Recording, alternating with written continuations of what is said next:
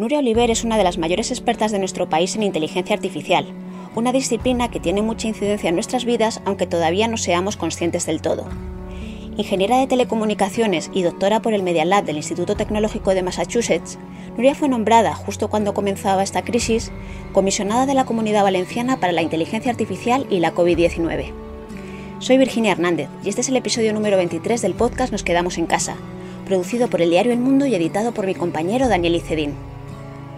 Hablamos con Nuria de una encuesta masiva que le ha consumido casi cada minuto del confinamiento, una encuesta que ya va por la undécima oleada y que empezó a finales de marzo junto con un equipo multidisciplinar de investigadores, y que permitirá estimar el número de personas infectadas de coronavirus, conocer el impacto económico de esta pandemia y entender cómo nos hemos sentido durante este periodo inaudito de confinamiento. Cuenta ya con más de 230.000 respuestas y en el texto te facilitamos un enlace por si quieres participar. Pero bueno, tan sencillo como buscar Nuria Oliver encuesta ha sido una respuesta, una sorpresa muy positiva, ¿no? Eh, la encuesta eh, se volvió viral. Eh, cuando la lanzamos, la lanzamos el fin de semana, el último fin de semana de marzo. y que, coincidí, que era el fin de semana en que se cambiaba la hora, por cierto, y, en las 44 horas lo lanzamos el sábado a las 8 de la, de la tarde y en las 44 horas posteriores a lanzarla ya habíamos conseguido eh, más de 140.000 respuestas. La inteligencia artificial aprende por estadística a partir de los datos y como señala Nuria, es vital que estos datos sean de calidad para que así permitan la toma de decisiones públicas basadas en la evidencia y no en la intuición. Hemos experimentado en diferentes países del mundo es o bien la, carencia de datos en algunos casos por eh, por, la, necesidad que todavía no se ha cumplido de, la digitalización de muchas administraciones públicas o la, eh, la, eh, mala calidad de los datos.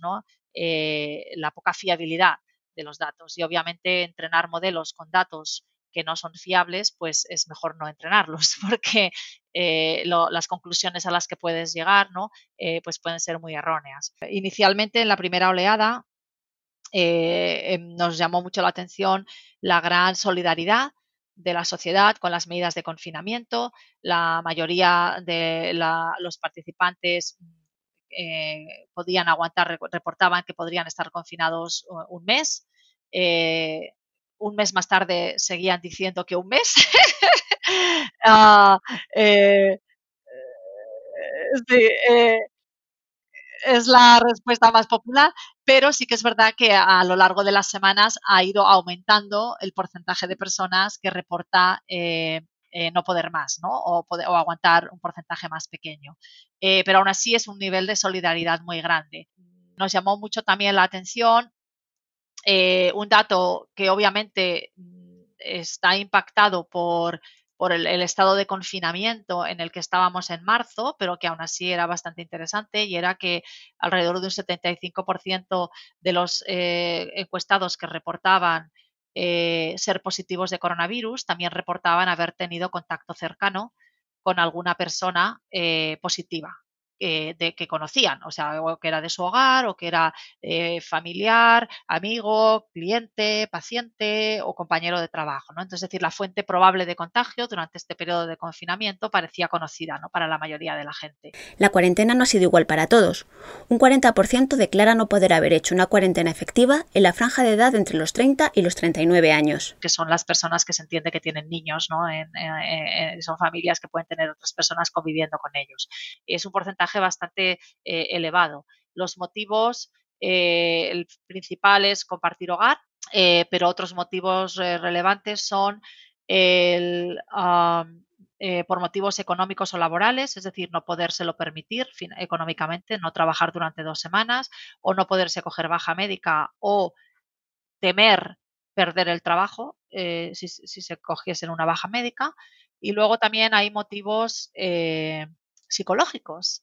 Em, hay un porcentaje que reporta eh, psicológicamente no poder estar confinado ya más, entonces no poder estar dos semanas en aislamiento o eh, tener miedo a la estigmatización por parte de su comunidad, lo cual es algo eh, muy interesante. Respecto al impacto emocional, a Nuria y a su equipo le sorprendió la afectación entre los más jóvenes. La gente más joven de 18 a 20 años son los que reportan los niveles de estrés más elevados, eh, los niveles de ansiedad más elevados.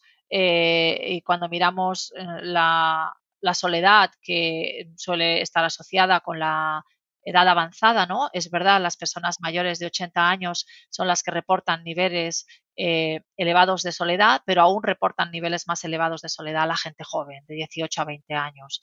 Eh, lo cual es sorprendente porque ah, eh, podemos pensar que esa generación es una generación hiperconectada, que es la generación que está más acostumbrada a interaccionar digitalmente y que por tanto eh, pues no se pueden haber visto menos afectados por este aislamiento. ¿no? Y en realidad lo que la encuesta nos está diciendo es que eh, están cargando mucho el peso y las consecuencias emocionales del confinamiento. Encontramos también diferencias de género, encontramos también una diferencia curiosa en la resiliencia, eh, donde entre los que contestan que podrían aguantar eh, seis meses confinados, el porcentaje de hombres es casi el doble que el porcentaje de mujeres que reportan confinados seis meses, sí.